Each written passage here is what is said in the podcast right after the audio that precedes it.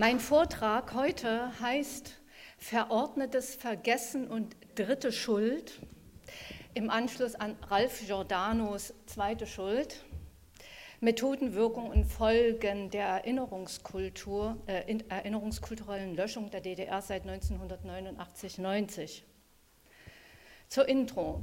Nach der ersten Schuld, dem deutschen Angriffskrieg von 1941, dem Unternehmen Barbarossa, dem Rassen- und Vernichtungskrieg der Sowjet, äh, in der Sowjetunion und dem Holocaust, der zweiten Schuld, der Schlussstrichpolitik der BRD, dem Bruch mit dem Potsdamer Abkommen, Westbindung, schneller Wiedereingliederung von Nazi-Eliten, Zurückweisung von Kollektivschuld, der Leugnung einer CDU-Schattenpolitik in der DDR, also der Exil-CDU in der DDR und den CDU-Ostbüros, als Teil einer kalten Kriegspolitik und der Leugnung einer Konspiration zur Förderung von intersektionalem Nazigeist in der DDR, der Annexionsplanung auf Bundesebene seit 1949 liegt die dritte Schuld ab 1990 und jetzt kommt wieder eine ganze Reihe an politischen und gesellschaftlichen Tatsachen in der rückwirkenden Kriminalisierung der DDR.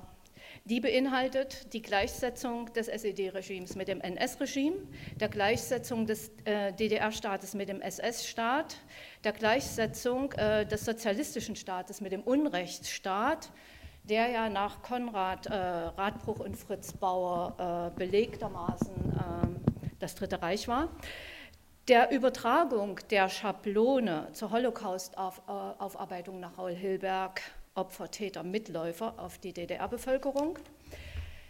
In der Wahlkampf- und Medienpolitik des Bonner Kabinetts in der Bundesdeutsch und der bundesdeutschen Vertra äh, Verlagsgroßisten in der DDR zur Durchführung eines Regime-Change.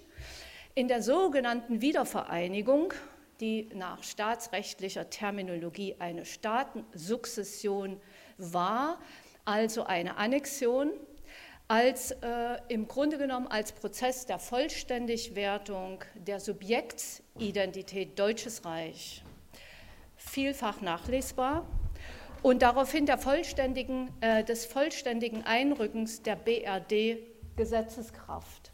Noch im DDR-Jahr 1990 mit 40 Großpaketen an äh, BRD-Gesetzen die noch zu DDR-Zeiten 1990 im bürgerlichen Gesetzbuch vermerkt wurden. In der Beschlagnahmung weiter in der Liste, in der Beschlagnahmung, Insolvenzsetzung, Übernahme und Vernichtung des DDR-Produktivvermögens äh, durch die Treuhandanstalt als exekutiver Arm des Bundesfinanzministeriums sowie äh, die Vereinigungskriminalität. Also die, äh, die Liste ist lang zur dritten Schuld. Ich werde jetzt hier mal eine Interpunktion machen und werde mich äh, des Weiteren äh, in sechs Punkten konkretisieren in Bezug auf die Methoden, Wirkung und Folgen einer erinnerungskulturellen Löschung der DDR seit 1989-90. Punkt 1. Staatslöschung die DDR hat es nie gegeben. Der heute hier anwesende Siegfried Prokop, darf ich Sie mal kurz sehen? Ist er da? Ja, also der hier anwesende Friedrich, äh, äh Siegfried Prokop hatte mit seinem 2017 erschienenen Band für diesen Titel, sich für diesen Titel entschieden. Die DDR hat es nie gegeben. Dieser Titel bezieht sich auf ein Graffiti am, am Sockel des rückgebauten Palasts der Republik 2008. Also erstens die BRD-Ideologie der Nichtanerkennung der DDR als eigenständigen Staat und als Nation sowie die Herabsetzung des Sozialismus als minderwertige und kriminelle Gesellschaftsordnung setzt sich ab 1990 rückwirkend und gleichzeitig prospektiv in der BRD II fort. Die Löschung der rechtlichen Identität der DDR als Völkerrechtssubjekt, als Staatsrechtssubjekt, als Verfassungsrechtssubjekt und als Nation sowie die Löschung der gesellschaftlichen und kulturellen Identität hinterlässt in der Mehrheit der DDR sozialisierten Bevölkerung ein sozialpsychologisches und erinnerungskulturelles Vakuum. Allein vor dem Löschungshintergrund von Rechtsbeständen und Rechtssubjekten, von Erinnerungskultur und kulturellem Erbe, von sozialem und symbolischem Kapital lässt sich eine bis heute herrschende Assimilationspolitik der BRD in der Post-DDR nachzeichnen, deren Ziel die Aufhebung der Identifikation einer Teilbevölkerung mit ihrer Sozialisation und ihrer Herkunft ist. Der damit einhergehende politische und behördlich koordinierte Ausschluss von Ostdeutschen aus Karrieren, also DDR-Sozialisierten, aus Karrieren und gesellschaftlicher Gleichstellung, ihre Inferiorisierung als Mentalitäts- und Wertegemeinschaft hat in Millionen Biografien tiefe Spuren hinterlassen und sich in einer Bevölkerungsmehrheit in den Neuländern als unausgesprochener Migrations- und Kulturkonflikt verfestigt. Die kulturimperialen Verwerfungen in Ostdeutschland haben Vertreibung und Exilierung für eine nachweislich Zweidrittelmehrheit DDR-sozialisierter Ostdeutscher zur Folge. Die Betroffenen wurden in eine soziale Unsichtbarkeit abgedrängt. Inzwischen und nach drei Dekaden sind die Folgen eines verfestigten Ost-West-Konflikts in der deutschen Gesellschaft nicht mehr zu übersehen. Siehe auch Wahlergebnisse. Zweitens, äh, struktureller Kolonialismus in der Post-DDR. Der Politik- und Sozialwissenschaftler der FU Berlin Fritz Filmer hat im Jahr 2000 in einer kritischen Bilanz anlässlich der zehnjährigen Vereinigungspolitik die von ihm bereits im Jahr 1995 zusammen mit Wolfgang Dümke analysierte Kolonialisierungspolitik in Ostdeutschland fortgeschrieben. So konstatiert Filmer, ich zitiere, es ist wissenschaftlich sehr fragwürdig, die Vereinigungspolitik unter dem Begriff der Transformation zu beschreiben, denn es handelt sich um den Vorgang des strukturellen Kolonialismus. Ebenso gerät der äh, Begriff der Demokratie am Beispiel der Demokratisierung der DDR bereits schon Mitte der 1990er Jahre nach der erfolgreichen Löschung der DDR-Konditionen in Wirtschaft, Kultur, Recht und Politik allein schon durch die Aktivität der Treuhandanstalt in die Kritik. Ich zitiere, legt man diese demokratischen Grundwerte als Urteilskriterien für den Vereinigungsprozess zugrunde, so zeigt sich, dass es zwar einen essentiellen Demokratisierungsprozess nach der Wende in Ostdeutschland gegeben hat, dass es aber fatalerweise gleichzeitig wie wir in unserer äh, grundlegenden Untersuchung über die Kolonialisierung der DDR gezeigt haben, einen Prozess der strukturellen Kolonialisierung gegeben hat. Hier gibt es viel zu sagen von äh, Tod, Schweigen und so weiter. Ich äh, äh, mache jetzt hier eine, eine große Abkürzung, damit wir hier noch alles besprechen können. Infolge dieser po äh, postkolonialen äh, Kolonialismusauflage sind Vertreibung und Exil im eigenen Land zu nennen. Aufgrund von Entheimatung, wie ich das so bezeichne, geordneter Liquidation von Herkunft, Werten und Lebensräumen, wozu der Ausschluss aus angemessener Stellenrekrutierung auf dem ersten Arbeitsmarkt, Führungspositionen und Eliten gehört, wozu die Aberkennung von in der DDR erworbener Leistungsprofile und Lebensleistungen gehört, werden DDR-Sozialisierte marginalisiert. Diejenigen DDR-Sozialisierten, die sich dieser Erfahrung ausgesetzt sahen oder auch sehen, bezeichne ich als Exilostdeutsche. Es hat sich bestätigt, dass Exilostdeutsche die Jahrgangskohorte 1945 bis 1975 repräsentieren. Drittens, der dritte äh, Vertiefungspunkt zum Thema dritte Schuld. Äh, Entwertung und Ungleichbehandlung wird in der Soziologie auch als kultureller Rassismus und Neorassismus bezeichnet. Heute, mehr als zwei Dekaden, also drei Dekaden später, leben einige Millionen Exil-Ostdeutsche im verfestigten Kulturkonflikt. Das heißt, mit den Konsequenzen einer verleugneten Herkunft, mit einer Unterwertung, äh, Unterwerfung unter eine rechtsstaatliche Political Correctness, die besagt, dass DDR-sozialisierte Ostdeutsche nie eine Identität hatten und wenn, dann eine inferiore. Und mit der Löschung eines Landes, das ihre gesellschaftliche, kulturelle und politische Heimat war. Dieser Kulturkonflikt ist traumatisch und betrifft verschiedene Kohorten in verschiedenen Generationen. Zur Differenzierung von, Entwertungs und, äh, von Entwertung und Ungleichbehandlung im weitesten Sinne beziehe ich mich auf Theorien äh, zur Inferiorisierung, Pathologisierung, Rassifizierung, Ethnisierung und Migrantisierung, äh, die allesamt aus der Konfliktsoziologie, Migrationssoziologie und der soziologischen Rassismusforschung stammen. Die gesellschaftliche Ungleichheit im weitesten Sinne, die der Anschluss des Ostens an den Westen aufgeworfen hatte, ist also das Resultat eines deutsch-kolonialen Rückfalls beyond the line, der nun im innerdeutschen Territorium jenseits der Elbe seine blühenden Landschaften entfaltete. Die Sozialphilosophin Brigitte Rauschenbach schreibt, ich äh, zitiere, der Ossi, einst für seine politischen Witze berühmt, hat nichts mehr zu lachen. Er hält in der Hand einen Schlüssel zu einer Welt, die es nicht mehr gibt. Die DDR ist weg, aber seine an ihr geformten Erfahrungen und Vorstellungen sind noch da.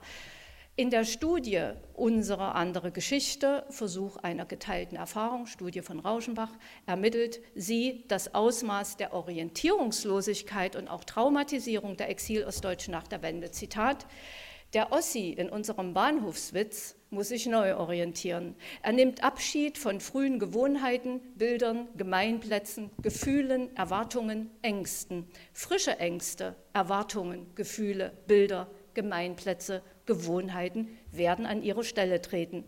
Jedoch, was die wenigsten wussten, die gern bereit waren, neue Erfahrungen zu machen, weil sie ja schließlich auch den Aufbruch der alten Gesellschaft begrüßten, dass sich ihre Herkunft mit jedem weiteren Schritt in den Westen hinein zu einem No-Go der gesellschaftlichen Integration herauskristallisieren wird. Der Ossi in München, der Neubundesbürger, macht diese teilnehmende Erfahrung, die ihn an das Verständnis der westlichen Welt heranführen wird. Der Wessi aber, der an seinen Gewohnheiten festhalten kann, weiß, nichts von der Welt und dem Leben, das jenseits der Grenzen gelebt worden ist. Zitat Ende. Äh, Rauschenbach. Und er weiß natürlich auch nichts von dem tieferen Absturz, den die Mehrheit der Ostdeutschen ab 1989-90 aus bisheriger gesellschaftlicher Gleichstellung und Sozialstaatlichkeit erfährt, in die sie bis zur Wende noch eingebettet war. Ein Absturz, der mit der Inferiorisierung der einstigen Staatsbevölkerung zu einer quasi indigenen, tribalen Minderheitenbevölkerung in Ostdeutschland in ein koloniales Argumentationsraster fällt. Ein dramatischer sozialer Umbruch ist die Folge, von dem sich viele Exil-Ostdeutsche bis heute nicht erholt haben. Der ehemalige Bahn Vorstandsvorsitzender äh, Johannes Ludwig hat diesen Umbruch in folgende Worte gefasst, Zitat, Dabei ist im Westen nicht ein Lebensentwurf an der Wiedervereinigung zerbrochen. Im Osten gibt es... Hä? Ja, danke. Das können Sie nachher ausführlich noch erörtern. Da werde ich Ihnen den Platz freimachen. Dabei ist im Westen nicht ein äh, Lebensentwurf an der Wiedervereinigung äh, zerbrochen. Im Osten gibt es hingegen keine Familie, in der nicht mindestens ein Mitglied an der Wende schwer zu tragen hat und noch zu tragen hat. Zitat Ende. Ich werde jetzt auch hier wieder abkürzen, um zu den nächsten Punkten vorzudringen. Tabuisierung von Trauma, Komorbidität und anderen Beschädigungen und Menschenrechtsverletzungen. Äh, das ist jetzt noch äh, eine, eine letzte Ausarbeitung. Haben wir noch Zeit? Fünf Minuten. Laut Statistik äh, äh, des Deutschen Instituts für Wirtschaftsforschung sind die sogenannten Deaths of Despair, also die Tote aus Verzweiflung, äh, bei ostdeutschen Männern in dem Zeitraum zwischen 1991 und 2015 um ca. 55 Prozent zurückgegangen. Bei ostdeutschen Frauen sogar um etwa 58 Prozent. In Westdeutschland ging die Zahl für Frauen um etwa 45 Prozent und für, für, Männer um ca. 39 Prozent. Dem muss jedoch vorausgeschickt werden, dass die Sterblichkeitsrate bei ostdeutschen Männern Anfang der 1990er aufgrund der Schockereignisse und der, des gesellschaftlichen Notstands fast dreimal so hoch war wie bei gleichaltrigen Männern in Westdeutschland beziehungsweise mit westdeutscher Sozialisation. Trotz einer Verbesserung der Situation nach etwa zehn Jahren besteht eine anhaltend höhere Sterblichkeit von ostdeutschen Männern bis heute, etwa doppelt so hoch. Eine, ein bedeutender Faktor sind hierbei häufigere Todesfälle äh, äh, durch alkoholbedingte Lebererkrankungen in Ostdeutschland. Es, äh, äh die 2015 bestätigte Studie des Deutschen äh, Instituts für Wirtschaftsforschung belegt im Grunde genommen einen Anstieg von Suiziden. Denn es handelt sich bei diesen Suiziden um schleichende bzw. versteckte Suizide, die äh, nach Ann Case und Angus Deaton, zwei Politikwissenschaftler aus den USA, als Death of Despair bezeichnet werden. Also diese versteckten Suizide, uh,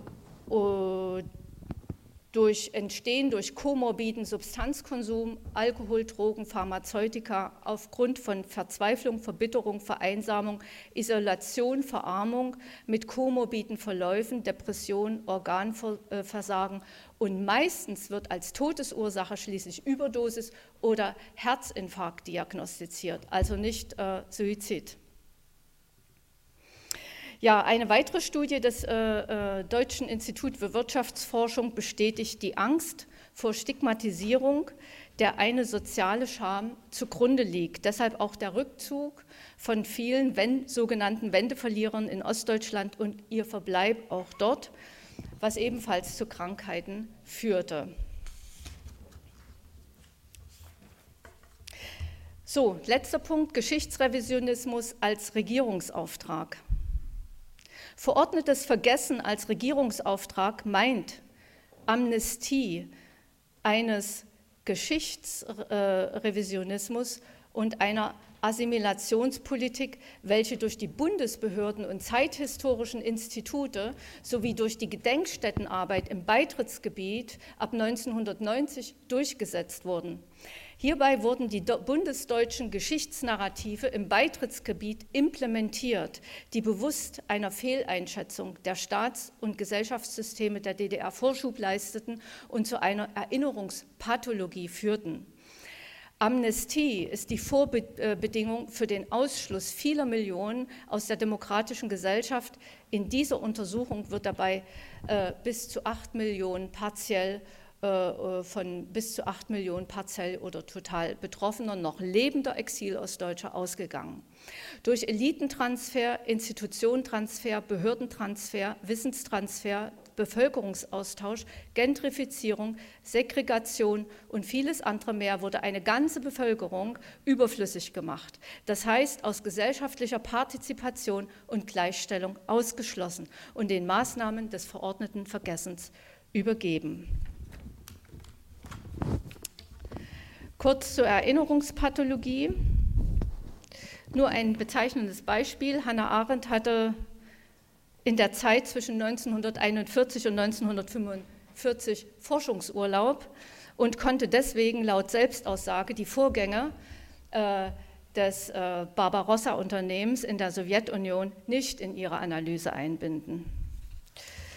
So, konklusiv zu all dem, zu diesen Tatsachen lässt sich sagen, äh, dass es sich mit diesen Darstellungen, erinnerungspathologischen Darstellungen, verordneten Vergessen und Amnestie, um eine äh, verfestigte Verleugnung der ersten und der zweiten deutschen Schuld handelt, die zwangsläufig in eine dritte deutsche Schuld mündet.